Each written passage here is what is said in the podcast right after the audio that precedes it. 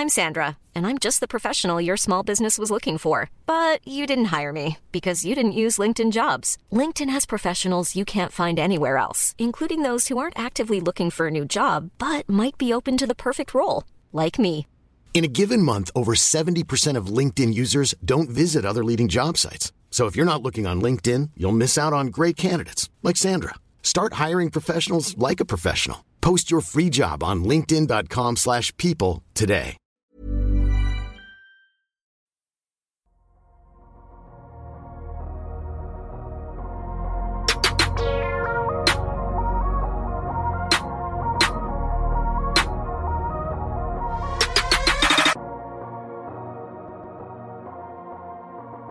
Salut à tous, bienvenue dans ce nouvel épisode du podcast Dunk Hebdo. C'est Adrien qui vous parle cette semaine. euh, je reprends le fauteuil de présentateur pendant que le boss se repose, mais surtout, on va se préparer un podcast spécial East Coast à l'approche donc euh, de la trêve du All-Star Game après s'être penché sur le cas particulier des Hawks la semaine dernière. On va essayer de faire un bilan un peu plus euh, global de la conférence Est avec des situations qui se ressemblent un peu, d'autres euh, des confirmations, des surprises, des déceptions forcément. Pour ça, eh bien, j'accueille euh, mes deux camarades du jour. Tout d'abord, euh, celui que les auditeurs qui euh, nous suivent sur YouTube ont pu voir très bien éclairé en début de podcast la semaine dernière, et beaucoup moins en fin de podcast, c'est Madiane. Comment ça va, Madiane, et comment va ton éclairage? Bah ça va, ça va, ce coup-ci j'ai mis un éclairage, je ne compte plus sur la lumière du jour.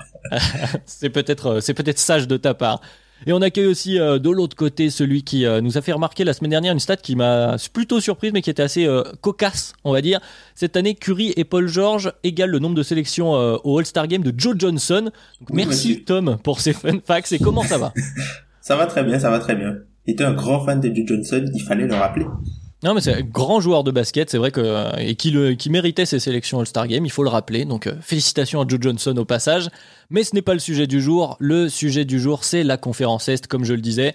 Donc on va se faire une petite pause. N'hésitez pas à nous suivre évidemment comme d'habitude sur toutes les plateformes de podcast, sur YouTube, on l'évoquait pour voir euh, l'éclairage de Madiane. Et nous, eh bien on est parti pour ce tour d'horizon de l'Est dans le podcast de Kebdo.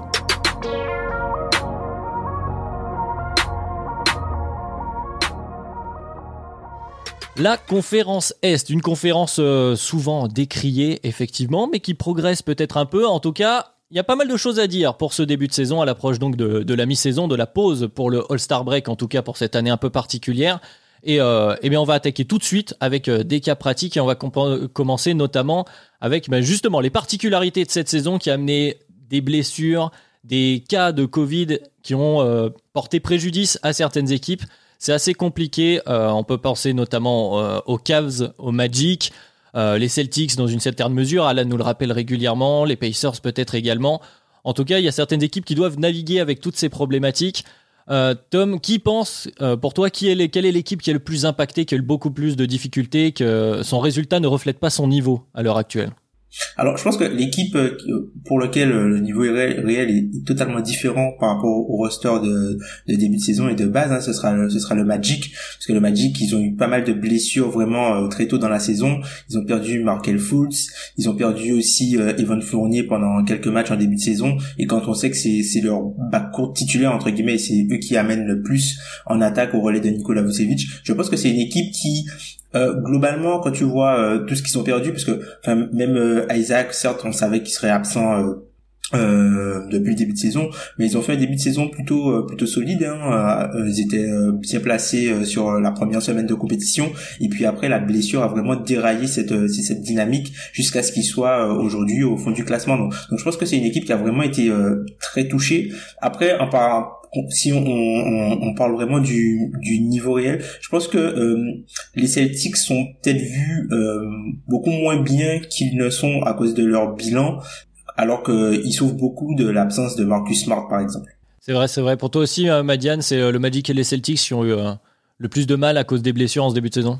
Ouais, le, le Magic c'est terrible pour eux parce que c'est une équipe qui est très forte avec un très fort plancher et vraiment, si tu me dis euh, tout le monde à l'est à armes égales, euh, qui dans les équipes un peu euh, qui vont être un peu juste pour les playoffs, sur qui tu mises, moi je mise le Magic souvent parce que je me dis, bah voilà, plancher solide, il y a une base stable et euh, ça va aller. Mais là, c'est beaucoup trop pour eux. Et malheureusement, quand tu perds un joueur encore sans Isaac, je pense que ça aurait pu passer dans cette conférence Est, mais là, c'est trop. À la fois Isaac qui avait été perdu lors de la bulle, euh, là, ils ont perdu en plus bah, Fultz, alors que ça démarrait bien.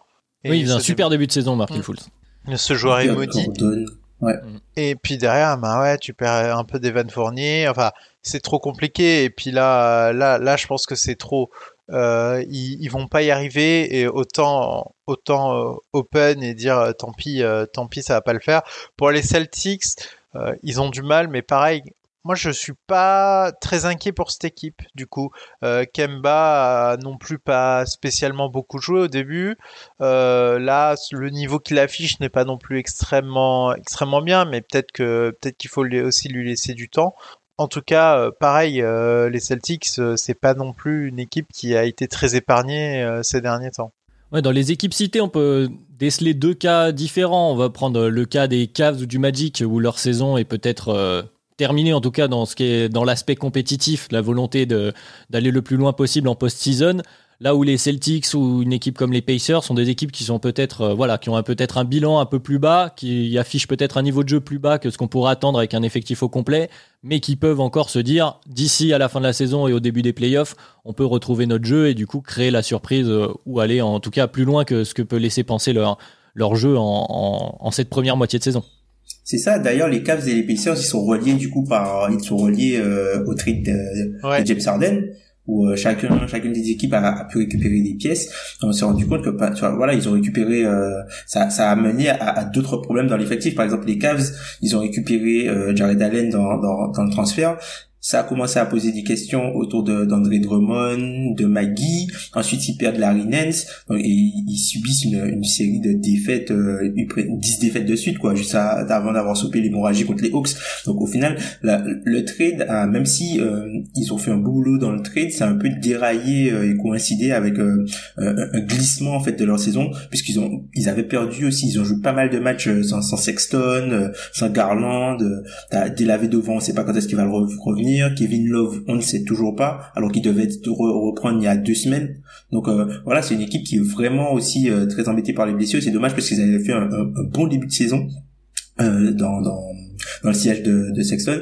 Et puis les Pacers, en fait, c'est un peu les Pacers, c'est vraiment, j'ai l'impression que c'est un peu les montagnes russes en fait cette équipe-là.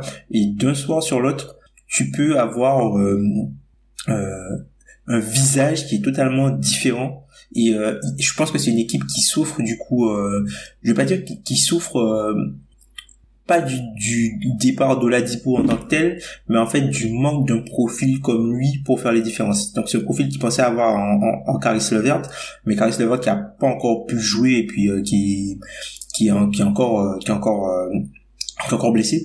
Donc du coup, je pense que c'est une équipe qu'on va peut-être redécouvrir en deuxième partie de saison quand ils vont récupérer TJ Warren et quand ils vont aussi récupérer oui, voilà. qui va permettre des, des rotations beaucoup plus intéressantes. C'est ce que j'allais dire sur Indiana. Il y a effectivement Caris Levert qui est la compensation, on va dire, euh, sur Oladipo, mais tu as aussi leur autre euh, créateur pour lui-même, scoreur, euh, comment dire, scoreur individuel, qui est TJ Warren, qui est aussi out. Donc à partir de là, tu perds, tu perds tout de suite bah, tes deux, tes deux options offensives euh, primaire et tu te retrouves avec Domantas Sabonis au centre de ton offense. Effectivement, c'est plus ou moins euh, constant selon les soirs, n'est-ce pas, Madiane? Oui, c'est, enfin, c'est, c'est du plancher, c'est pas du plafond. On va dire que euh, Sabonis, il, fait, il produit en fait, et il produit régulièrement. Il me fait pas mal penser à ce que peut être un Vucevic pour le Magic. C'est un mec qui va être là et qui va produire, mais euh, ce qui va faire que tu auras le feu euh, dans ton équipe et où tu pourras avoir vraiment une belle offense, ça va être plutôt ton bac courte.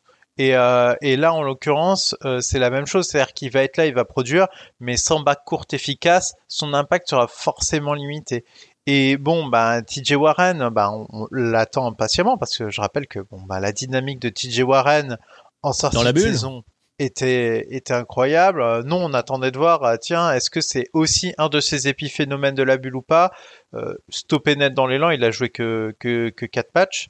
Euh, en tout cas, oui, il y a des choses intéressantes, il y a des pièces qui doivent revenir.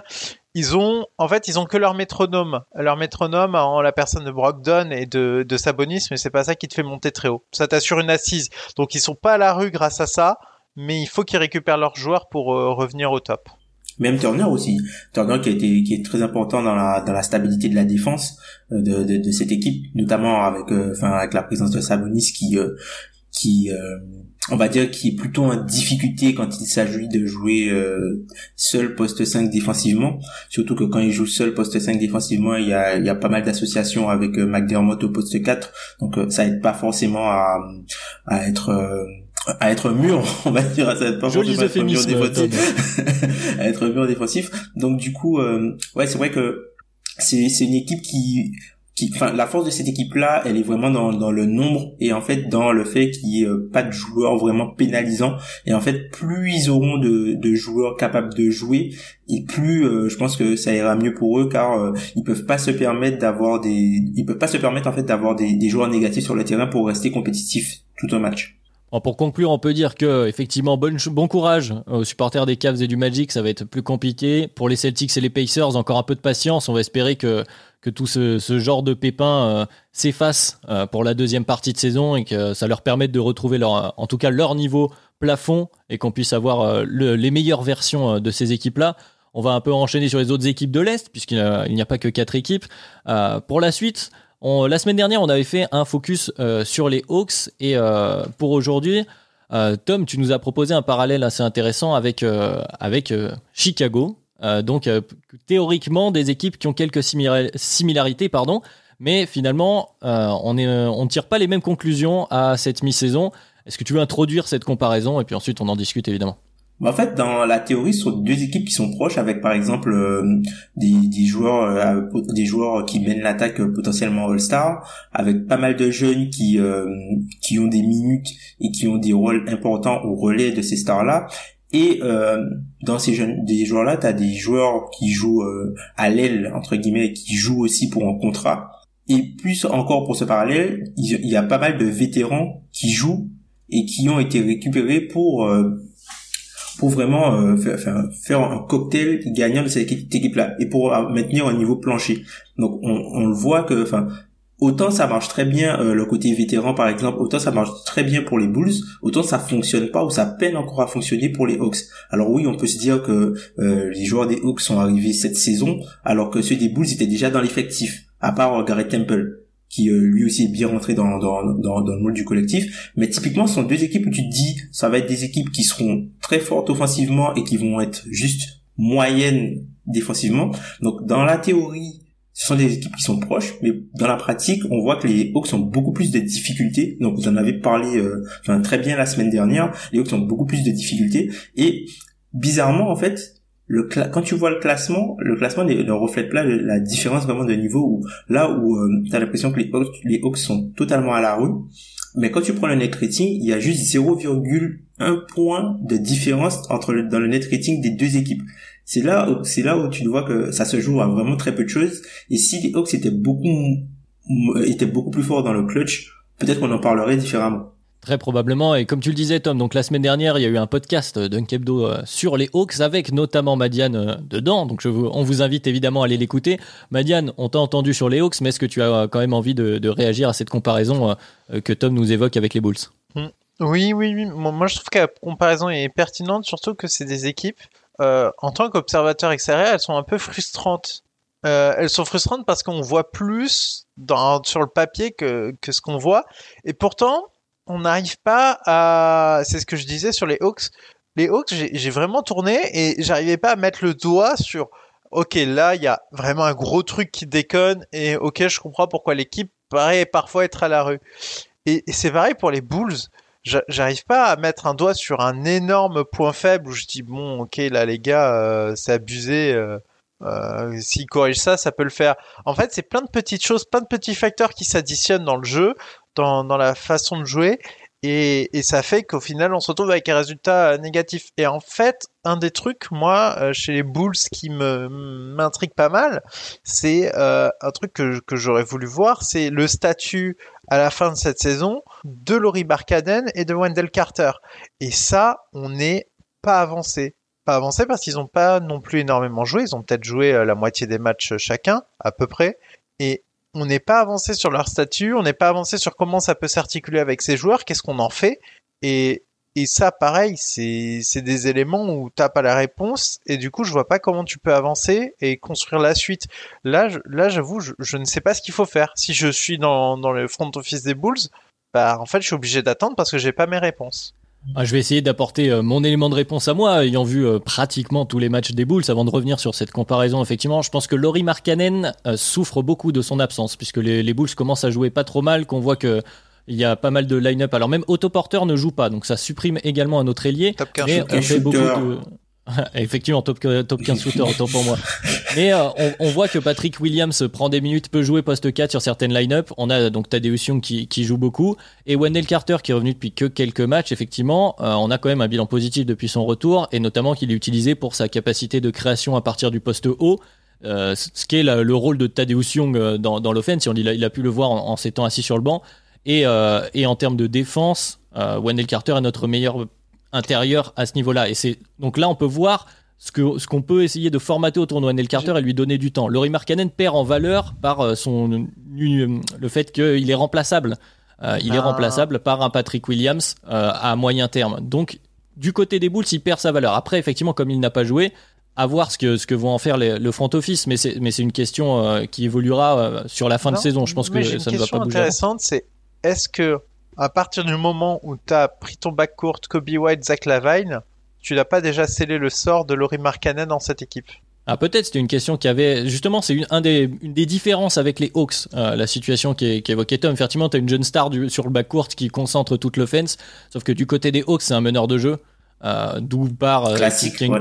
voilà classique on va dire avec une création sur sur, sur pick and roll. Là où du côté euh, du côté des Bulls, c'est ton arrière, même s'il il prend beaucoup plus de pick and roll, Zach Lavine, cette année. Alors, j'ai plus la stat sous les yeux et je l'ai pas noté, mais je crois que sur cette saison, il a pris plus de, de, de possession sur pick and roll que ses trois dernières saisons, quelque chose comme ça. C'est assez, euh, c'est assez euh, un gros, gros, gros changement. Effectivement, Kobe White, mais la question, c'est une des questions côté Bulls, Kobe White, c'est effectivement, on est sur une année et c'est aussi la perception qu'il y avait en début de saison qui est différente. La théorie a l'air d'être un peu la même.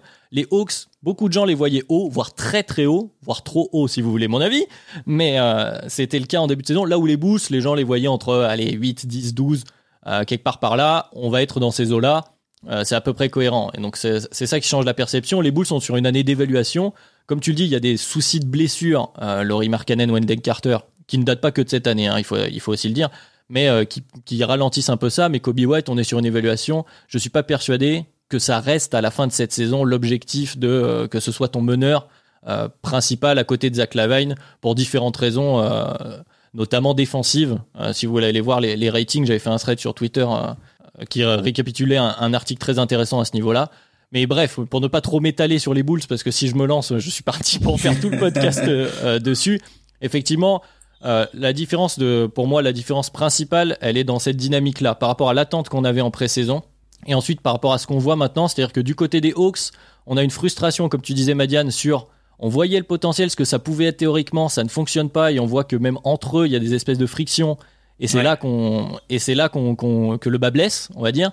Alors que du côté des Bulls, on sent une dynamique plus positive, de, que ce soit dans le groupe, même dans le jeu, dans les progressions, mais euh, il y a ces blessures, il y a des joueurs où il y a des, des vrais points d'interrogation, comme des Kobe White, comme des Laurie Markkanen, comme tu disais. Je pense que c'est là-dessus que la différence se fait. Mmh.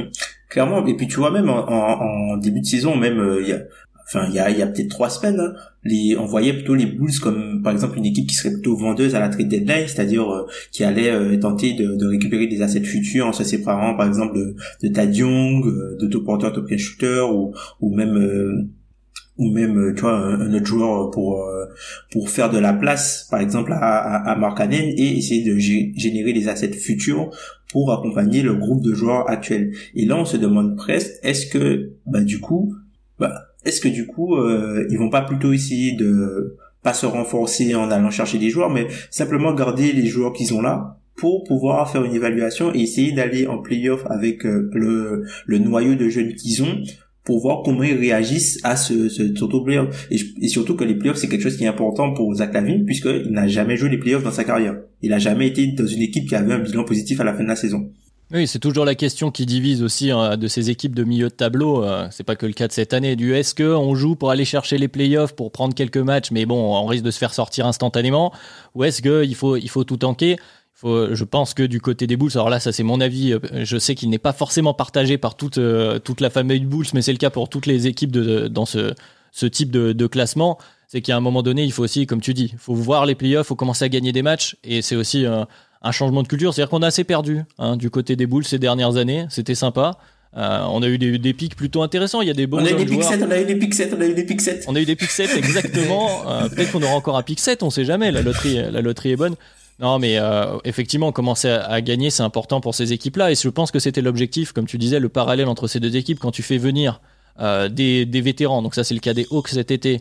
Et du côté des Bulls, c'est un changement de front office et de coach, mais que tu gardes ces cadres-là, que tu donnes beaucoup de minutes euh, à Tadeusz Young, à Otto Porter, à Thomas Satoransky, à Garrett Ouais. Temple, qui sont là pour, ouais. euh, voilà, pour apprendre aux jeunes joueurs à- parce que du côté des Bulls, la line-up euh, des titulaires, c'est très très jeune, et après on fait vite rentrer les vétérans pour euh, commencer à cadrer tout ça, et, on, et c'est là qu'on commence à voir des progrès.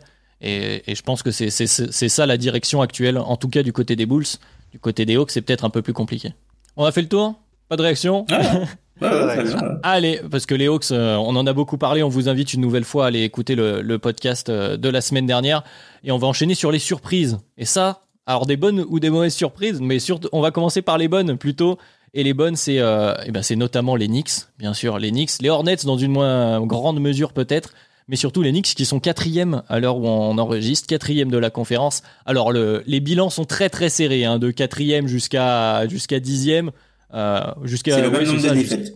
c'est exact, c'est exactement le même nombre de défaites, 17. Alors on enregistre, tout le monde a 17 défaites, donc c'est le nombre de matchs joués et donc de victoires. Mais les Knicks ont un bilan positif et ça faisait très longtemps que ce n'était pas le cas. Ils sont à 18-17 et les Knicks sous Tom Thibodeau, euh, une théorie. Madiane, on t'a pas beaucoup entendu sur euh, les, Bulls et et les Hawks euh, notamment, donc je vais te redonner la parole. Tom Thibodeau, qui cristallisait certaines critiques, réserve avant la saison, force est de constater qu'il fait gagner des matchs. Est-ce que c'est un trompe-l'œil, Madiane trompe-l'œil. J'irai pas jusque-là. En fait, à l'époque, il y avait deux choix. C'était Thibodeau ou un peu Atkinson. Enfin, les choix des, des, des, des fans, de, Les des grands noms. je sais même pas à quel point Atkinson a été considéré par le front office. En tout cas, moi, j'étais plutôt partisan de la théorie Atkinson en disant eh, on va encore reperdre une année, c'est pas grave, mais euh, mais il va y avoir du développement. Thibodeau, c'est pas ça. Thibodeau, c'est je veux gagner des matchs et je veux les gagner maintenant. On, on peut critiquer ce qu'il a fait euh, euh, dans, dans le Minnesota. Néanmoins, ils ont, ils, ont, ils ont gagné des matchs et ils sont allés en playoff. Et que sans la blessure de Jimmy Butler, ils auraient pu très bien avoir l'avantage du terrain à l'ouest. On oublie très souvent, hein. il faut pas avoir la mémoire Ils courte. étaient, Ils ils étaient qualifient- troisième. Ils étaient troisième Ouais. avant la blessure de Butler. Ouais, et ils, ils se qualifient certes euh, contre les Nuggets dans un dernier match, etc. Ils étaient, ils étaient au-dessus avant. Ils se sont effondrés à la blessure de Jimmy Butler. Euh, la preuve à quel point il est valuable ce joueur, je place ça. Euh, en tout cas là, bah Julius Randle a pris une dimension que je n'aurais jamais attendu de ce joueur. Je- Enfin, incroyable. Ah, c'est incroyable. Et puis voilà, il, il joue de manière solide. C'est pas flamboyant, mais euh, gagner face aux Knicks euh, te demandera d'être dans un bon jour. C'est-à-dire que toutes les équipes, et en fait le Covid aide beaucoup ça, toutes les équipes qui se pointent face aux Knicks, un mauvais jour avec un ou deux joueurs qui te manquent ou un truc qui va pas, ils seront tapés immédiatement. Il y a, y a pas de, il y a pas de Knicks et on va passer. Et je trouve qu'ils bénéficient beaucoup de ça. C'est-à-dire que ils sont pas flamboyants, mais leur plancher est, suffisamment haut qu'en fait ça, ça empêche toute équipe qui arrive insuffisamment prête pour gagner face à eux. Et à partir de là, bah, ils engrangent des matchs. Ah, c'est pas du trompe-l'œil, c'est la saison qui veut ça. Je suis pas sûr que ça pourrait arriver dans n'importe quelle saison, pour être honnête. Mais en tout cas, la saison veut ça. C'est-à-dire que si ton plancher est haut, tu vas gagner énormément de matchs, tu peux finir en playoff. Il me faut un peu penser aux Spurs. C'est-à-dire, C'est des équipes qui ont des planchers hauts. Et si tu te ramènes un peu faible euh, quand mal face à eux, voilà, tu perds et il y a pas de, t'as pas le choix, tu perds. Et donc, euh, bah, les Knicks reprennent leur victoire. Les Knicks sont en playoff. Ça va leur faire du bien. Euh, par contre, Sont en playoff. À l'heure où on enregistre, attention. Ah, alors, Alors on enregistre son Alors. Ils ont l'avantage du terrain. alors on enregistre. Évidemment, ça va peut-être se compliquer. En tout cas, euh, moi, ce que je vois euh, dans cette équipe-là, c'est que si la saison continue à être aussi particulière tout le long, s'il n'y a pas de grosses catastrophes, ils sont suffisamment solides pour tenir ça au long cours. C'est pas une affaire de, ils seront pas flamboyants, mais c'est une affaire de plancher. À partir du moment oui, pas, c'est pas de la chance, c'est pas un hasard. Non, c'est pas un hasard. Et en fait, c'est pas une, affaire de série. C'est que la saison veut ça. La saison veut que des équipes arrivent très faibles parfois face à toi et ils ramassent toutes les victoires qu'ils peuvent. Pour te relancer, euh, Tom, là-dessus, est-ce que c'est pas, enfin, c'est le contre-coup de Thibodeau. Effectivement, ils t'amènent une équipe qui est compliquée à battre. Ils ont leur, leur defensive rating qui a explosé. Ils sont durs à battre. Leur plancher est haut. Le contre-coup de ça, c'est que les vétérans voient beaucoup de minutes et peut-être que euh, certains auraient aimé voir plus de minutes pour euh, des Hobby Topin, des euh, Emmanuel Quickly, etc. Est-ce qu'on doit donc se réjouir de cette, de cette gestion-là et de cette saison du côté des Knicks pour toi? En fait, je pense que la, la, franchise est tellement désespérée que, enfin, je pense que aujourd'hui les victoires valent plus que le développement de, de joueurs qui seront peut-être potentiellement euh, dans ton équipe future. Je pense que euh, les Knicks, ils ont, ils sont pas, on va dire qu'ils sont pas à, à, à trois ans près, quoi, entre entre guillemets. Et en fait, parmi tous les joueurs qu'ils ont draftés, bah, ok, t'as as RJ Barrett qui joue des minutes, mais en fait RJ Barrett aujourd'hui c'est le joueur qui est pour eux et le plus important à développer. Donc euh, enfin Frank Nikila qui commence à, réavoir des minutes, les Kevin Knox qui, qui n'en a quasiment plus, euh, qui commence à se développer et Topin qui joue un tout petit peu, mais pour les pour les Knicks c'est pas hyper important. Pour eux c'est RJ Barrett, la progression d'RJ Barrett et est-ce que l'équipe arrive à être bonne quand RJ Barrett est sur le terrain? Il y a une stat d'ailleurs qui est sortie qui disait que voilà que quand euh, RJ Barrett, a un, un plus-minus positif, l'équipe est à 17-0 bah ça veut aussi ça veut aussi dire que bah il a pas il, est pas positif aussi souvent que ça quoi. ça veut dire qu'il est pas positif aussi souvent que ça puisque ils ont ils ont quand même 17 défaites tu vois donc au final je pense que c'est c'est quelque chose qui qui va être important et en même temps le succès d'aujourd'hui ça peut être intéressant pour justement créer une certaine dynamique Onyx qui manque tant que ça en fait. Comme on l'a dit dans le podcast sur les, les petits, les, les, petits entre guillemets gros marchés, on peut pas attendre d'une équipe comme les Knicks d'agir comme OKC, comme Ben l'a très bien dit. Donc chaque, je pense qu'ils ont trouvé euh, une, manière logique. Le Garden, c'est dommage qu'il soit vide. Hein. Ça, aurait été cool d'avoir une équipe des Knicks comme ça avec un, Garden rempli. Mais en tout cas, on voit que les joueurs qu'ils ont, euh, les joueurs qu'ils ont dans, dans le roster, enfin, Julius Randle l'a dit dans le, dans le podcast de JJ Redick, chaque match, ils arrivent très préparés et lui, c'est la première fois qu'il est autant préparé avant d'affronter chaque adversaire. Il a les tendances des joueurs, il sait comment il réagit sur certains types de défense, il connaît les points faibles de ses adversaires directs. Donc typiquement, je pense que voilà, dans le dans le, cadre de la professionnalisation entre guillemets et de la respectabilité, je pense que c'est une bonne chose que les les, les Knicks gagnent des matchs. Et c'est sûr, et tu l'enthousiasme, effectivement, euh, le Madison Square Garden, c'est dommage de pas pouvoir le voir, mais on voit l'enthousiasme de la fanbase des Knicks à gagner des matchs cette année. Effectivement, peut-être que ça leur fait du, bien, mais euh, je tiens à noter qu'effectivement cette professionnalisation vient avec euh, beaucoup d'anciens Bulls, bah parce qu'on a Thibodeau, Tal Gibson et Derrick Rose dans cette histoire. Donc les Knicks nous en doivent une. Mais effectivement, comme, comme tu le dis, moi je, je suis d'accord avec toi. Je pense que euh, New York a besoin, ça rejoint ce que tu disais, le podcast qu'on avait fait sur les gros et les petits marchés. New York a aussi besoin de redonner la confiance aux joueurs de vouloir jouer à New York. Là, on sent que les joueurs des Knicks sont plus aussi. Euh, alors, le mot est très fort, mais amorphes que ce qu'ils ont pu être ces, ces, quelques dernières années, où des fois on sentait que jouer à New York, t'étais bon, finalement, t'es content parce que c'est le Madison Square Garden, mais au-delà de ça, euh, voilà.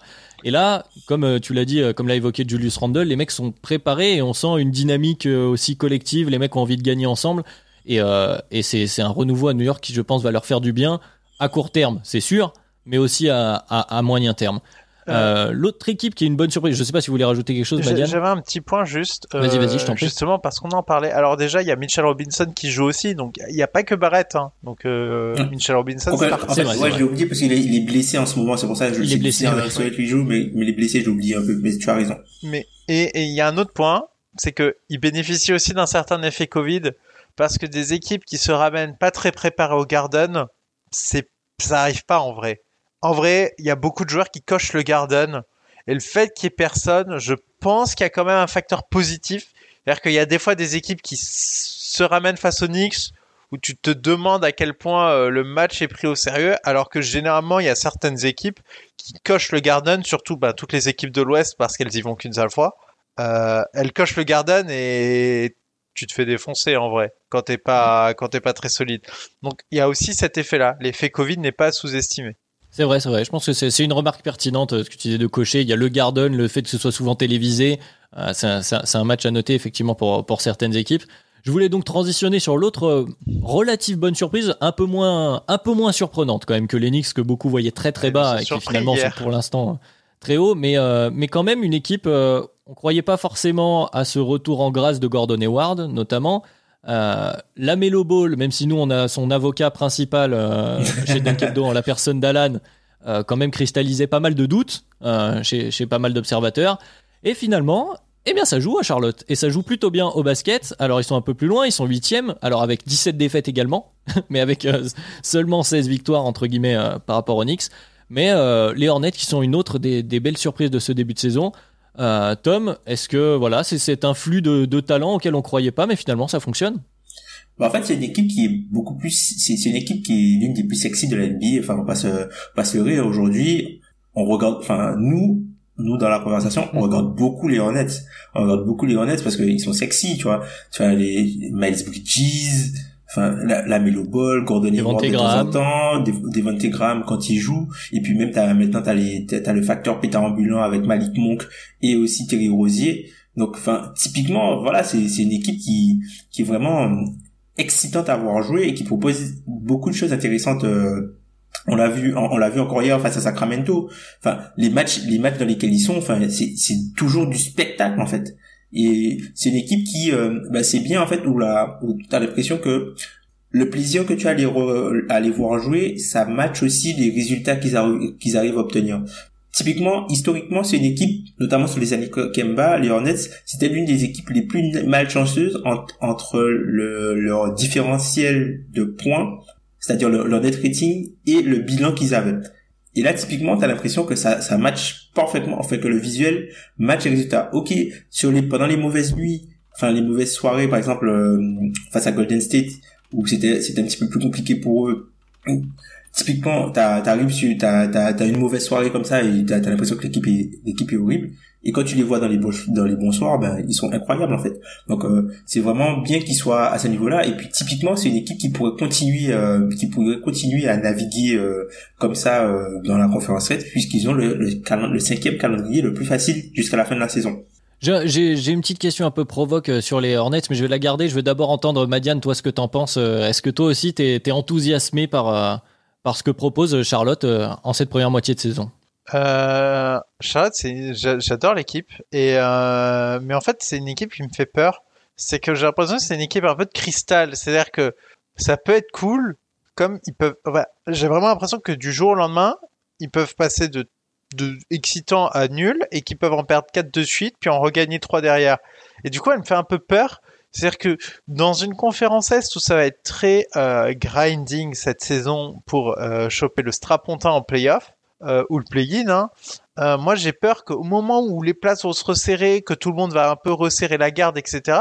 J'ai pas l'impression que c'est une équipe qui est capable de le faire. Donc j'ai l'impression que, enfin, j'ai l'impression qu'ils sont moins armés pour ce genre de bataille. Mais par contre, je trouve que c'est l'équipe de la saison dernière améliorée. C'est, c'est la saison dernière, ils étaient excitants, il y avait des choses qui se passaient, on se disait ah quand même, on, leur prédisait quand même un destin très sombre, hein, honnêtement, mhm, euh, après le mhm, départ mhm. de Kemba.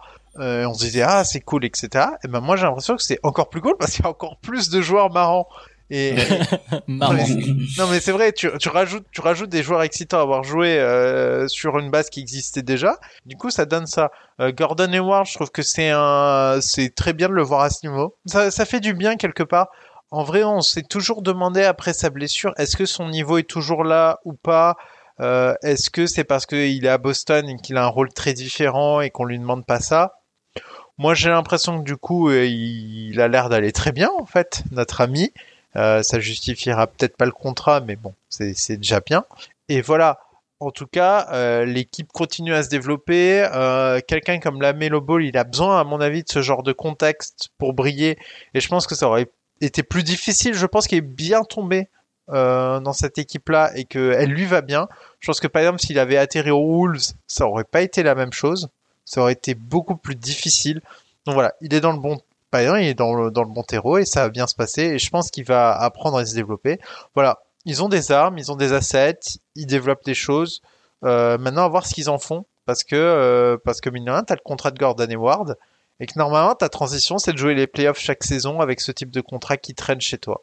Eh ben, tu as anticipé là où j'allais en venir, c'est qu'est-ce qu'on va en faire de ce Hornets? Parce qu'effectivement, moi je suis comme vous, hein, j'aime beaucoup. Moi, la mélo, euh, le côté euh, fancy qui me rappelle un peu notre ami euh, Jason Williams sur certains moments, j'aime beaucoup en plus grand, hein, bien sûr. Hein. Et puis avec son compère Miles Bridges, il nous, quand même, il nous, offre des actions spectaculaires. mais la question c'est ça, c'est Gordon Hayward comme tu le dis, qui a retrouvé quand même un bon niveau de jeu, qui a peut-être, qui a un peu la caution stabilité, on veut dire, autour de, de tous les feux follets qu'il y a du côté des Hornets c'est qu'est-ce qu'on va faire avec ça? Il y a la question Gordon Edward et il y a la question des meneurs. Parce que même si c'est très excitant de d'avoir euh, soit Devonte Graham, soit Terry Rosier en feu et la Melo Ball, au bout d'un moment, euh, est-ce que c'est possible de continuer à cohabiter à trois comme ça sur, euh, sur deux postes à moyen terme? Qu'est-ce que qu'est-ce qu'on va faire, Tom, avec cet effectif? Moi, pour moi, je crois que la question ne se pose plus. Hein. Devonte Graham, il sera sur le banc. Typiquement, moi, ça, pour moi, la question ne se pose plus. Hein pour moi la question ne, se pose plus puisque euh, la Melo Ball de toute façon il est il est déjà meilleur et va continuer à être meilleur. Et puis c'est plus ce dont l'équipe a besoin. Terry Rosier dans ce rôle là c'est le rôle qui est parfait pour lui et il apporte vraiment énormément il apporte énormément. Et puis après enfin Gordon Hayward tu peux avoir du Gordon Hayward sur le poste 3 et PJ Washington donc, enfin, pour moi, Devante Graham, il son destin, c'est d'être le, sixième homme de l'équipe, quoi, de devenir un peu le, le, le, le Lou Williams, quoi, le, joueur un peu follet, qui, euh, ben, la, saison dernière, il a fait une grosse saison euh, en étant le, le, meilleur score de, de, l'équipe, quasiment, mais typiquement, c'était la seule saison de cet acabit, et on peut pas se dire que ce qu'il a montré la saison dernière, c'est son niveau, puisque cette saison, il a commencé avec un niveau totalement différent. Donc, moi, je pense que là, l'équipe fonctionne bien alors qu'il est pas là. Je pense pas qu'on va que Boego va va faire des choses pour euh, l'intégrer lui, sachant que c'est un joueur qui est aussi en fin de contrat et qui euh, voilà qui pourrait aller chercher euh, de l'argent quelque part d'autre. Donc typiquement, moi, je pense que l'équipe va rester comme ça et lui, c'est plus lui qui devra s'intégrer s'intégrer dans ce qui se fait aujourd'hui plutôt que l'équipe devra faciliter son retour parce qu'il croit que c'est vraiment une pièce du futur limite, et je me demande, est-ce que c'est pas un joueur qui peut-être, qui serait peut-être tenté de transférer tant qu'il peut, puisque c'est un joueur qui a un, un, contrat euh, plutôt intéressant et qui euh, a aussi assez matching rate à la fin de la saison et qui sera euh, euh, qui a C'est voilà, qui voilà. Donc typiquement, est-ce que c'est peut-être pas une pièce qui qui seront peut-être amenés à transférer parce qu'ils n'ont pas vraiment besoin de lui en fait? Bah Madiane, est-ce que tu transfères euh, Devante Graham? Pourquoi pas? Moi, moi, il me fait en fait énormément penser euh, aux questions qu'on pouvait se poser autour d'un Terence Ross à certains moments. T'es là, tu sais pas ce que t'en fais, est-ce qu'il a un niveau pour être starter? Enfin, et ça a été très long et finalement il s'est fait trader. Euh, moi je pense qu'il pourrait lui arriver à peu près le même destin. Moi je vois beaucoup trop de similarités entre les deux et je vois pas un énorme destin euh, dans les Hornets, hormis en sortie de banc et encore, je trouve que par rapport à tout ce qu'ils ont, il n'est pas différent. Il n'apporte mm, pas un mm, truc, mm, un truc différent des autres joueurs qu'ils ont. Donc pourquoi est-ce que tu prendrais une version moins bien, moins bien de ce que tu as déjà, alors que tu pourrais chercher quelque chose de plus complémentaire avec les pièces que tu veux valoriser? C'est pas une pièce que tu veux valoriser outre mesure parce que tu en as d'autres qui sont beaucoup plus intéressantes à mettre au centre de ta, de ta construction. Pour moi, son, destin est, est en dehors de cette équipe.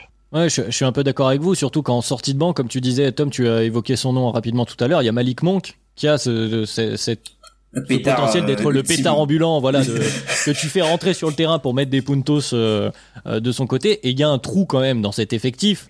Il faut parler de cette rotation intérieure. C'est clair, en plus avec Cody Zeller, Cody Zeller, qui est pas une foudre de guerre, mais qui est quand même un joueur NBA qui ne joue pas. Solide. C'est Bismack Biombo et quand il sort, ton 5 c'est PJ Washington. Euh, euh, l'autre jour, je, les ai vus jouer euh, contre les Warriors, qui sont pourtant pas ceux qui ont forcément le, plus, le plus, les plus grands, les, les plus costauds, mais PJ Washington, il se faisait enfoncer par tout et n'importe quoi du côté de, mm. des, Warriors. Donc ils ont un trou à ce niveau-là. Peut-être qu'utiliser, comme tu le disais, la valeur de Devonte Graham pour récupérer un pivot qui puisse rendre service. notamment en termes de, de, de défis physiques, c'est peut-être la, la, solution. Enfin, c'est peut-être quelque chose à envisager du côté de Charlotte euh, sur cette euh, sur cette fin de saison, cette free agency, euh, cette pardon, cette trade deadline qui va qui va arriver. Ouais, ce serait plutôt un pivot à long terme hein, pour le coup, hein. pas pas juste les droits, pas, pas pas un pivot vétéran expirant, mais plus tu vois moi jeune un, projet par exemple je sais pas enfin je pense pas qu'il sera disponible mais par exemple Williams Robert Williams, ça pourrait être, ça pourrait avoir du style, par exemple Robert Williams ou euh, Rishon Holmes, tu vois, pas typiquement ça c'est un joueur qui pourrait faire sens à Charlotte. Ah, Rishon Holmes, oui, totalement. Si tu vois un mec un peu vertical pour aller chercher aussi les, les, les, passes d'un lamello, etc., ça peut être aussi euh, cette idée. Mais en tout cas, voilà, une équipe excitante qui a, qui a en plus du, du, matériel, des choses à faire à moyen terme. Je pense que quand on est supporter de Charlotte, euh, on passe un bon début de, un bon début de saison. Euh, puisqu'il nous reste encore un peu de temps, une vingtaine de minutes, faut quand même pas qu'on parle des, des mastodontes de l'Est quand même. des, des, grosses équipes qui, qui impressionnent de différentes façons. Euh, qui sont donc, on va les citer, les Sixers, les Nets et les Bucks principalement, qui ont eu aussi à, à jongler avec euh, différentes quand même absences de temps en temps. Ça n'a pas toujours été évident. Je pense notamment euh, aux Sixers, mais les Sixers sont très forts derrière un Joel Embiid. Messieurs, Madiane, Joel Embiid est fort. Hein MVP, peut-être. Ouais, MVP, hein. MVP, hein, ouais. Et vraiment, je trouve qu'ils ont, ils ont bien corrigé les conneries de l'année dernière. vraiment. C'est vraiment ça. C'est-à-dire qu'ils avaient, euh, ils avaient leur double all-in Harris Butler. Euh, ça aurait pu gagner. Ça n'a pas gagné. Ça aurait pu, je le répète. Et derrière, ils font n'importe quoi, honnêtement. Sur l'intersaison, en plus, c'est très drôle parce que à l'époque, enfin, tout le monde était un peu euh, haussement de sourcil en disant, d'accord, quel est le projet et qui va shooter dans cette équipe. Il y a vraiment tout le monde qui s'est posé des questions autour de ça. Et à partir du moment où t'es pas la meilleure défense de l'histoire de la NBA, tu pouvais rien faire en fait. Et c'était pas la meilleure défense de l'histoire de la NBA, donc tu ne faisais rien. Donc là, ils ont rééquilibré, ils ont plus de shoot, euh, ils ont fait des bons choix, euh, je trouve. Et Doc Rivers, euh, mine de rien, euh, je trouve a un peu plus rééquilibré le jeu autour de Joel Embiid euh, et là où Joel Embiid parfois ne s'imposait pas comme euh, euh, le monstre unique de cette équipe, là je trouve qu'il a plus les options en permanence et que c'est vraiment lui qu'on va chercher, alors que c'était pas forcément le cas avant. Et en plus, je trouve que Joel Embiid a l'air d'avoir simplifié beaucoup de choses. Et puis, bah, ses tirs à mi-distance, enfin, c'est terrible d'avoir un mec de cette taille-là, de cette puissance-là, qui arrive à te mettre des ficelles à mi-distance. On parle pas. Avec une telle facilité. Oui, t'en as pris 50, je crois, dans la tête. Et, et en vrai, euh, enfin, euh, ils sont redevenus un contender sérieux à l'Est. Je dirais pas le contender parce qu'il y a une armée, un monstre à trois têtes qui, qui attend un peu tout le monde de pied ferme, mais je trouve qu'ils ont, qu'ils ont refait les bons choix. Et en quelques bons choix, avec le matériel de base, c'est très bon. Et euh, j'aimerais parler d'un autre cas, euh, Ben Simmons. Euh, si Joel Embiid peut être MVP, il y en a un autre qui peut être défenseur de l'année. ben Simmons, c'est très impressionnant également. finalement, il y a des doutes autour de ce duo. Toi aussi, Tom, un peu, alors surpris, oui et non, parce qu'effectivement, il y a eu, comme disait Madiane, des corrections cet été, mais impressionné par ce, ce début de saison des Sixers. Euh, je, enfin, je pense que les Sixers, je m'y attendais. Je crois, moi, je les avais, euh, je crois, premier ou deuxième sur euh, sur sur mon classement. Je crois que je, les avais premier ou deuxième. Sur puisque, en fait, ouais, dans les dans les prévisions, puisque typiquement, je pense que c'est une équipe qui euh, l'année dernière, on a retenu que le fait qu'ils étaient moyens parce qu'en fait ils perdaient pas mal de matchs à l'extérieur mais on a oublié que c'était ils étaient quasiment invincibles à domicile. Et ce qu'ils ont fait c'est qu'ils ont comme l'a dit Madiane ils ont rajouté des ingrédients qui font que l'équipe fait beaucoup plus sens et la force et entre guillemets la, la, la confiance qu'il y avait déjà dans cet effectif là est encore là. Et typiquement on le voit cette saison avec euh, Joel Embiid qui est euh, qui était aussi euh, notre pic je pense pour la plus enfin pour quelques-uns d'entre nous notre pic pour le pour le MVP typiquement là cette saison il a totalement franchi un palier alors oui, on va me dire que voilà, il y a certaines personnes qui disent que oui, Joel Embiid, il joue pour un contrat, s'il est NBA cette année, il est éligible à des VPE. Mais non, voilà, typiquement, tu sais que c'est un joueur qui en fait qui, je pense qui a été déçu de se faire sweeper l'an dernier par les, par les Celtics et euh, bah du coup qui, qui est revenu cette année avec euh, je dirais pas une autre mentalité, mais qui est, qui est revenu avec un objectif de d'aller au minimum en finale de conférence. Donc après, moi je pense qu'en saison régulière, les Sixers ça va, ça va totalement fonctionner. Moi, ce que j'attends de voir, c'est qu'est-ce qui va se passer en playoff quand euh, les équipes vont défendre euh, Ben Simmons comme elles le défendent quand ils jouent en playoff. L'an dernier, Ben Simmons il n'était pas là. Donc du coup, on a vu que c'était un joueur important aussi quand il était après il était absent. Et là, on a besoin de voir ben, quand il est présent comment ça se passe. Puisque le problème des Sixers, c'était pas que ça marchait pas les deux ensemble, c'est que ça marchait pas les deux ensemble avec Al. Donc cette saison, on voit qu'Al Ford n'est plus là et puis Tobias Harris, qui est aussi un joueur important, qui aurait peut-être pu même être considéré pour le All-Star Game, qui est vraiment le, le, lien offensif et qui est un peu le closer euh, dans, dans certaines situations pour eux. Donc typiquement, c'est un, un, un, beau mélange cette équipe des, des Sixers et je pense que on peut vraiment, euh, on peut vraiment se dire que c'est un contender cette saison. Ouais, je, je suis d'accord. Je rajouterai le, le, petit nom de cette Curry, hein, parce que c'est ce qui a manqué aussi dans la saison de l'année dernière, c'était le départ de JJ Redick. Et ils ont retrouvé ce type de joueur-là qui, qui s'acclimate très bien autour de, de, Ben Simmons et Joel Embiid. Et effectivement, je voulais appuyer ce que disait Manian sur l'épuration du jeu de Joel Embiid. Alors, épuration, je sais pas si c'est le mot, mais en tout cas, qui a, qui a rendu son jeu plus, euh, plus moderne. C'est-à-dire qu'il a arrêté un peu plus de forcer certaines possessions euh, d'eau au panier et prendre, comme tu disais, beaucoup plus de, de, de tirs à mi-distance euh, en pull-up. En... Enfin, sa palette s'est élargie euh, à la manière un peu d'un Anthony Davis, tout en gardant son, sa, sa, domination physique euh, sur la plupart des, des match-ups et, et, les fautes. Et c'est très impressionnant. C'est sûr que bon, allez, on va pas me lancer sur les fautes parce que ce match a 50 points. Bon, voilà. Mais euh, non, mais le, le, il a, il a pas besoin d'être de, d'être aidé par les arbitres. Il est très très fort cette année. C'est vrai qu'il faut le saluer.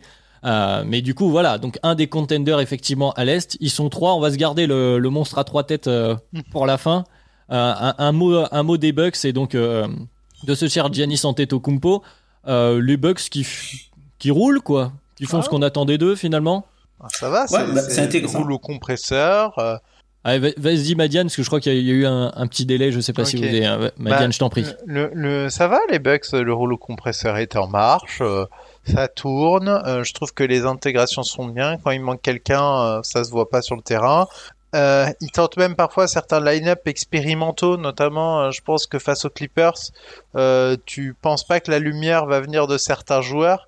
Euh, je trouve qu'ils ont, ils essaient des alternatives. Et je pense que ça, ils ont compris que avoir un seul plan de jeu qui marche pendant toute une saison régulière, ça va pas marcher en playoff. Et là, j'ai l'impression que dans certaines fins de match, ils tentent des choses différentes. Euh, c'est pas le tout pour Giannis euh, sur euh, des fins de match. Ils vont tenter un peu plus d'alternance. Et je trouve qu'ils ont un côté où ils ont compris euh, ce qu'on attend des deux.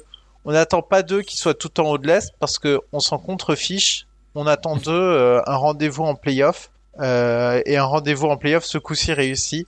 Donc moi j'apprécie énormément ce qu'ils font parce qu'ils sont ils sont très forts, ils ont gardé un plafond extrêmement élevé ils sont sérieux. Dans les batailles face à les autres, face aux autres fortes équipes, ça a souvent donné des très bons matchs, clairement. Donc moi je pense que ils sont un peu euh, en train de naviguer sur leurs options. Et s'ils arrivent avec euh, 4-5 options différentes euh, pour différents scénarios de playoff et les différentes équipes qu'ils auront à affronter, euh, leur saison régulière sera réussie. Tom, toi aussi, euh, tu salues le, travail des Bucks sur cette saison, leur progression. On croit, tu crois qu'ils ils peuvent faire mieux, ils seront plus forts en playoff cette année? Euh, je pense que c'est une équipe qui fait beaucoup de tests cette saison, comme l'a dit Madiane. Hein.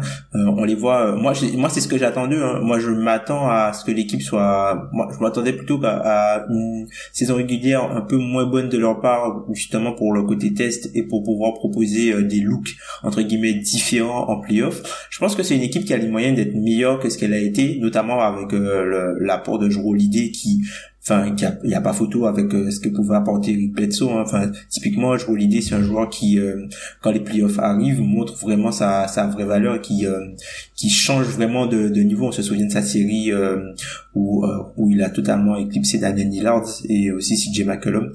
Donc typiquement je pense que c'est un joueur qui va leur apporter énormément en playoff et à côté de ça en fait ils ont c'est une équipe qui a récupéré pas mal de spécialistes de certains compartiments du jeu. Donc par exemple, si ils, peuvent avoir un, look peut-être un peu plus un peu plus euh, offensif dans certaines positions sur, sur, certaines sur certaines actions, ils vont te rajouter euh, enfin ils vont te rajouter euh, par exemple du du ah, le, Spurs. Ah non, Forbes.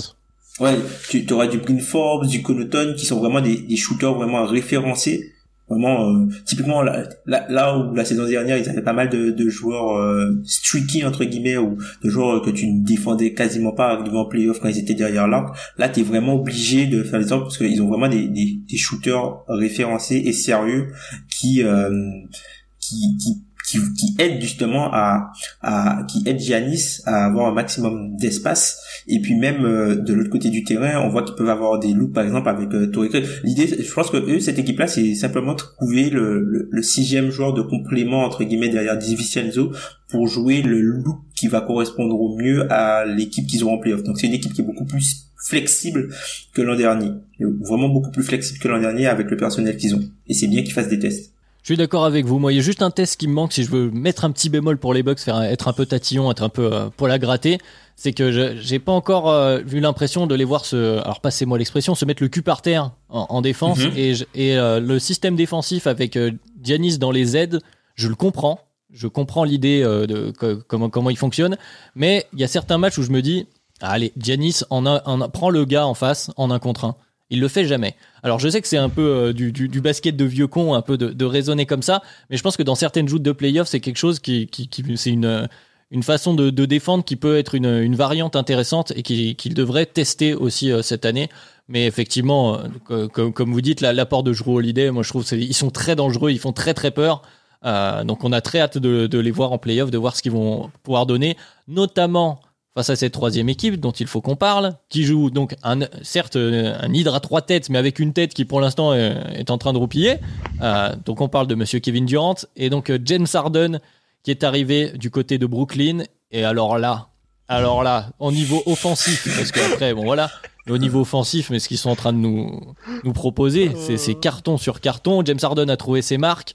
Euh, Kyrie Irving finalement, alors pour l'instant à deux en tout cas a l'air d'avoir trouvé sa place à côté en laissant le, lead de l'offense à James Harden sans qu'il y ait de, conflit, ce qu'on pouvait craindre hein, au, moment du, au moment du trade. On vous invite également à, écouter le podcast qu'on avait fait à ce moment-là. Ça fait peur, hein, non, euh, ces Nets, euh, Madiane Les trois, ils sont à plus de 25 points par match. Non, c'est à 60% de true shooting. Non, mais c'est n'importe quoi. Honnête, honnêtement, honnêtement, euh, moi, je, je, je, je remercie vraiment les Nets de nous offrir ça parce que je pense qu'on verra pas ça de nouveau de sitôt. C'est n'importe quoi. C'est-à-dire que t'as un soir, on te dit, euh, bah Kevin Durant, il va pas jouer. T'as James Harden qui arrive. Tu fais, bah ok, oui c'est vrai. Du coup, euh, ils ont encore, euh, ils en ont encore deux. Donc en soi, c'était, en vrai, c'est terrible. Moi, le truc, c'est que en saison régulière, ça te donne un plancher euh, tu peux, tu éclates tout sur ton passage et il n'y a pas de souci avec ça et même une grosse équipe qui se ramène, tu peux la battre. Moi, c'est vraiment maintenant, ben, il faut préparer ces playoffs parce que euh, va falloir euh, trouver des rotations avec les trois. je trouve que les trois en même temps sur le terrain, ça va être pas la majorité du temps. Je pense que ça va être plutôt ça leur équilibre parce qu'il faut quand même pas déconner. Kevin Durant n'a pas le niveau défensif qu'il faut pour pouvoir garder les trois ensemble sur le terrain trop longtemps. Donc là, ils ont un équilibre de rotation à trouver. Euh, quoi qu'il arrive, tu seras très fort offensivement. Maintenant, euh, des équipes euh, fortes offensivement qui ont gagné le titre, j'en vois effectivement, mais des équipes faibles défensivement qui ont gagné le titre, j'en vois pas énormément. Et finalement, l'équipe la plus faible défensivement qui a gagné un titre, elle avait Kevin Durant et c'était les Warriors. Mais ils étaient tellement au-dessus offensivement que ça pouvait passer. Mais c'était pas non plus une défense euh, nulle. C'était une défense euh, average. Et là, euh, là, c'est la grande question que je me pose. C'est quel équilibre défensif pour cette équipe? Offensivement, j'ai compris. C'est génial et et de toute façon, t'as pas besoin de, de, de, faire Sciences Po ou de, de faire 10 000 tactiques. Euh, avec ces trois joueurs-là, il euh, n'y a, pas de, y a pas de question à se poser. C'est défensivement où là, l'équilibre va être plus touchy à trouver. Et je continue à dire que euh, il y a des choses qui vont potentiellement bouger. Et si elles bougent dans ce sens-là, avec des joueurs de complément qui pourraient un peu combler ces vides-là, ça me fait très peur, les Nets. Ah, c'est la question du coup Pour toi, Tom, autour de, de, cet équilibre, est-ce que est-ce qu'ils seront assez forts pour être une anomalie, assez forts offensivement pour être une anomalie et se contenter donc de leur de leur puissance de feu euh, improbable comme tu le disais, ou est-ce qu'il va falloir trouver un effectif, soit euh, un équilibre pardon, soit avec l'effectif actuel, soit en, en ramenant quelqu'un, notamment peut-être à l'intérieur? C'était une des pistes qu'on avait évoquées au, au, au, moment du, du trade. C'est vrai que DeAndre Jordan comme seul euh, comme seul pivot de métier et de niveau NBA dans ton effectif, c'est un peu court en 2021. Qu'est-ce que tu en penses de, de ces Nets, Tom? Moi, je pense que typiquement, c'est une équipe qui est créée pour être équilibrée sur un déséquilibre. Donc, typiquement, c'est une équipe qui sera, euh, enfin, comme, qui va être. Je pense que c'est une équipe qui peut plus. On va pas forcément regarder le classement, mais combien de points ils sont au-dessus des autres offensivement et voir combien de, combien de points ils sont au-dessous des autres défensivement. Et je pense que cette équation-là sera positive pour eux. Donc, Typiquement, je pense qu'en arrivant en playoff, c'est une équipe où on entendra beaucoup le présentateur dire good defense, better offense. Good defense, better offense. Je pense qu'en fait, c'est, c'est, c'est une équipe qui va être très, très, très, très, très difficile à garder. Et est-ce que c'est peut-être pas ça la, la, la, la qualité la plus difficile en playoff? C'est maintenir un haut niveau d'attaque alors que tu es scruté défensivement et, euh, les équipes essaient de s'adapter. Mais en fait, typiquement, t'as pas vraiment de solution d'adaptation pour freiner cette équipe-là. Moi, je pense que t'as pas vraiment de solution d'adaptation. Donc, un peu même un rythme euh, ralenti va pas va pas empêcher Kevin Durant de te de te mettre des points sur la tête. Non, ça veut dire que ça veut...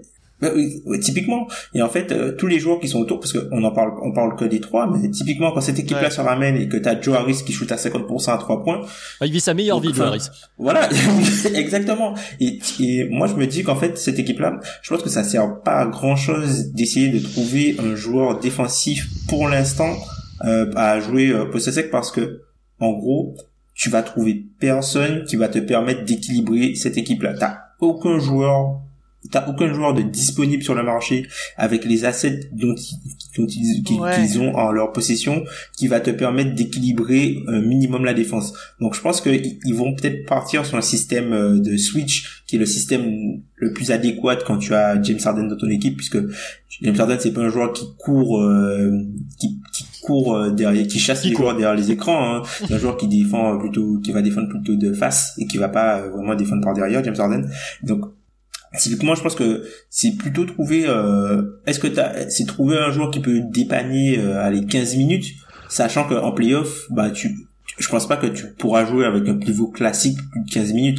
Alors oui, il y a le, qu'est-ce qui se passe si tu dois affronter euh, Joel Embiid, tu dois affronter les Sixers, mais t'es pas obligé de les affronter en fait. Peut-être qu'ils sont pas sur ton tableau. Euh, euh Madiane, j'ai vu que tu voulais réagir, mais vas-y. Bah, c'est quand même une des cinq pires défenses de NBA. Et ça, je suis désolé, mais c'est un fait. Et aussi bon qu'est ton offense, tu peux pas avoir des, un trou. En fait, le problème, c'est que pour moi, en playoff, tu dois quand même avoir euh, le moins de trous possible. Alors, ok, en attaque, tu trous tout ce qui passe, clairement. Mais euh, avoir un défaut en défense risque d'annuler en fait ton efficacité offensive. Et il n'y a pas que Embiid, il y a Janis. Et en face, il y a, Anthony Davis. Il y a Bam aussi, mais Anthony Davis. Anthony Davis, je suis désolé, mais t'auras LeBron et Anthony Davis à gérer, potentiellement. Euh, alors ok, LeBron, tu peux peut-être trouver une solution avec Kevin Durant, mais ça veut dire que t'as Anthony Davis qui se balade et c'est DeAndre Jordan son défenseur. Et ça risque un peu de nullifier. Non mais. Ouais. Non mais imaginons, imaginons dans un scénario où DeAndre Jordan prend quatre fautes dans un match. Face à Anthony Davis, ça peut arriver très vite. Face à Joel Embiid, ça peut arriver très vite. Il se passe quoi? Est-ce que c'est pas l'offensive rating de l'équipe en face qui va passer euh, dans les astres parce que t'as personne à opposer? Moi, moi, il me faut, il me faut, moi, il me faut un Javal Magui, un mec à sacrifier. Enfin. mais tu vois, même, même, tu vois, même Javal Magui, tu vois, enfin, pour moi, Javal Magui change pas. Euh, il va pas faire des nets. Euh, il va pas faire des nets pris dans à la finale de conférence. Mais des mecs à sacrifier. Il faut, il faut des, il faut des, des pièces de sacrifice en fait. Et je pense qu'il manque de pièces de sacrifice. Et faut, enfin, c'est pas Kyrie, c'est pas Harden et c'est pas Keddy qui le feront. Si Keddy le fait, ils seront champions, clairement. Je le dis euh, honnêtement. Hein. Kevin Durant, bon défensivement comme il a été aux Warriors, ou même à 80% de ce qu'il a été défensivement aux Warriors, ils seront champions NBA et je vois pas ce que les autres peuvent faire. Mais à date, je partirai pas de ce principe-là et je me poserai quand même la question parce que il y, y, y en a trois. Hein. Il y, a, y a il y a Embiid et il y a Anthony Davis qui posent sur le papier un énorme problème. On va pas répondre à ces questions tout de suite. Je pense un peu du, du côté de Madiane encore, parce qu'effectivement, le, le, le, scénario où DeAndre Jordan est en, en, en délicatesse, euh, et tu vas pas envoyer hein. Nicolas Claxton, quoi. Euh, ça, en playoff, ça risque d'être compliqué, même si, même si effectivement ah, leurs performances offensives font que peut-être que tu, tu, peux y aller sur une série de 7 matchs. Ça, ça, pourrait faire du bien. Mais je pense que c'est une question qu'on se reposera euh, d'ici à la fin de saison. On aura le temps de voir ça. Le fait est en tout cas que les, que les Nets sont impressionnants sur tous ces derniers jours où ils ont enchaîné. Euh, ils ont enchaîné combien de victoires? Je les, ai, je les ai plus en tête, j'avais noté, mais c'était euh, assez impressionnant en mettant des, hein. des, des différentiels, un différentiel moyen autour de plus 20. Hein. Mais merci les Nets. Hein. On vit un truc incroyable. Hein. Alors on vit, on vit un truc assez, mm. assez par, incroyable et les joueurs de streetball doivent beaucoup aimer. Euh, mm. à toi, à moi, et puis ça part euh, dans, dans, la stratosphère. C'est effectivement, juste pour finir, parce qu'on approche déjà de, de, de l'heure de podcast, mais il faut quand même qu'on mentionne les, les, quelques équipes qu'on n'a pas trop citées, notamment celles qui ont un peu galéré, puis finalement on arrive dans une dynamique qui est plutôt pas mal, et la trêve va peut-être un peu couper leur élan. On pense euh, donc aux Wizards, ça va un peu mieux, aux Raptors et aux Heat notamment. Euh, est-ce qu'ils vont quand même pouvoir garder cette dynamique euh, Tom, comment tu sens ces, trois équipes en, quelques mots?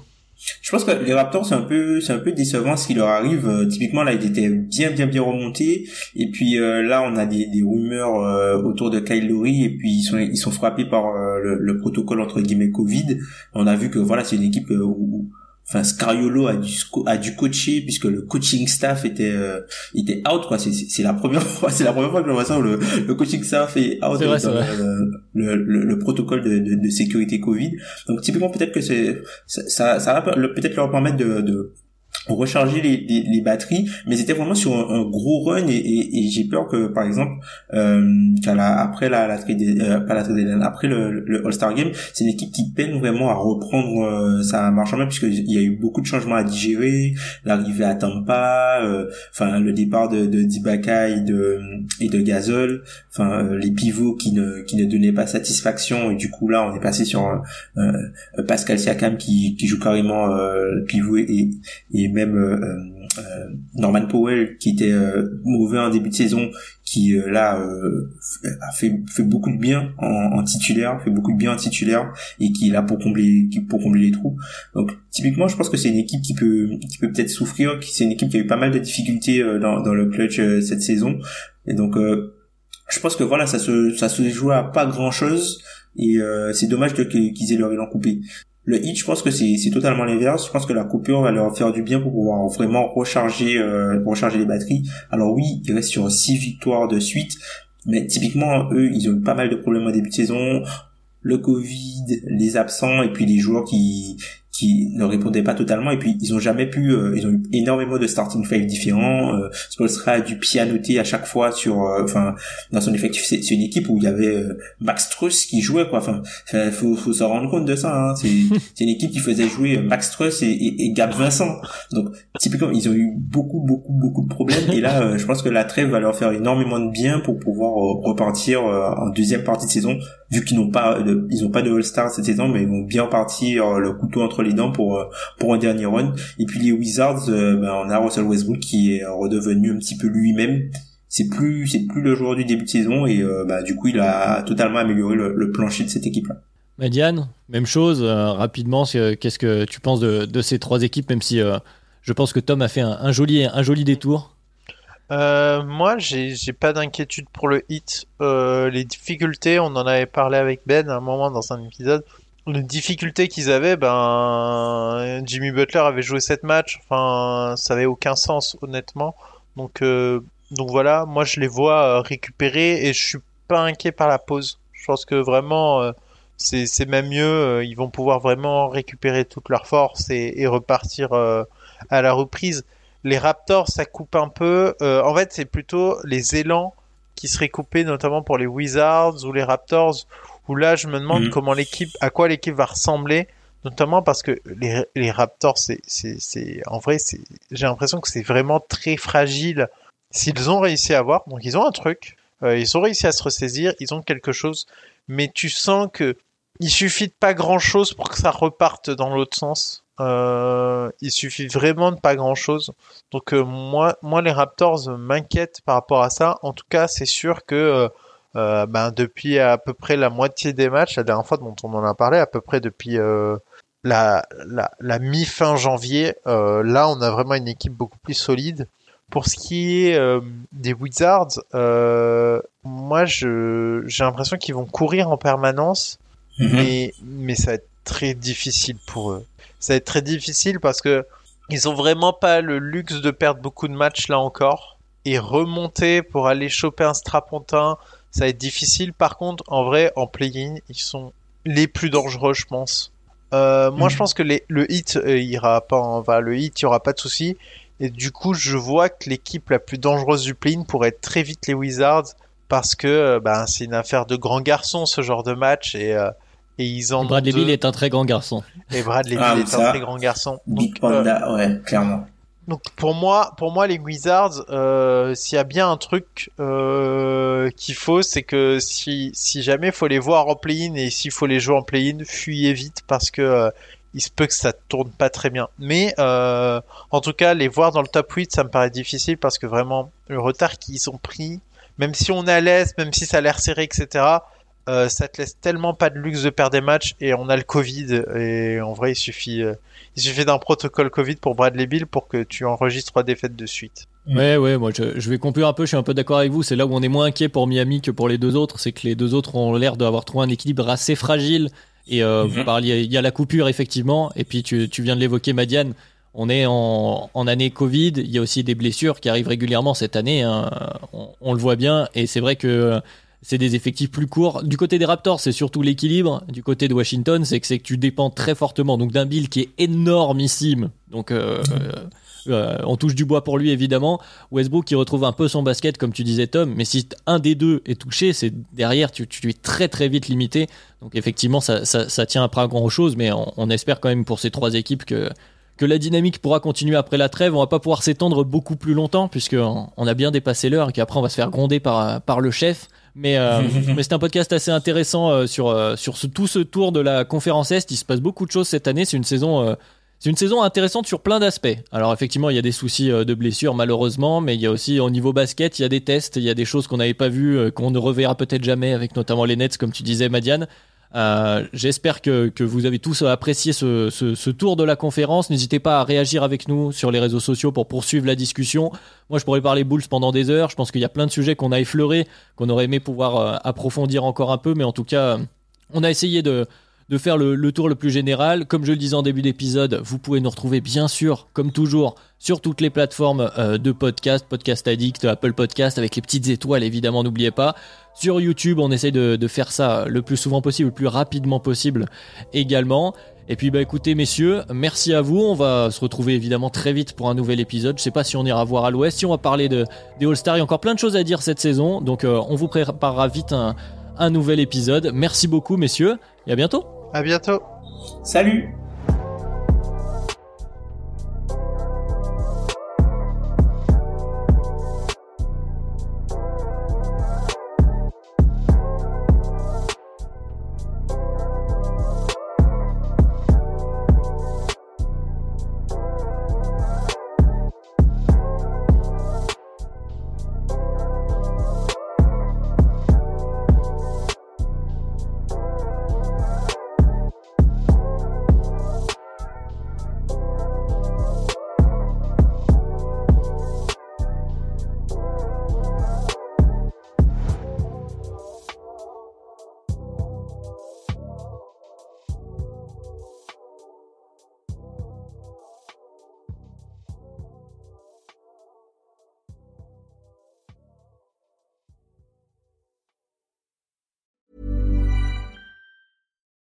When you make decisions for your company, you look for the no brainers. And if you have a lot of mailing to do, stamps.com is the ultimate no brainer. It streamlines your processes to make your business more efficient, which makes you less busy. Mail checks, invoices, legal documents, and everything you need to keep your business running with stamps.com.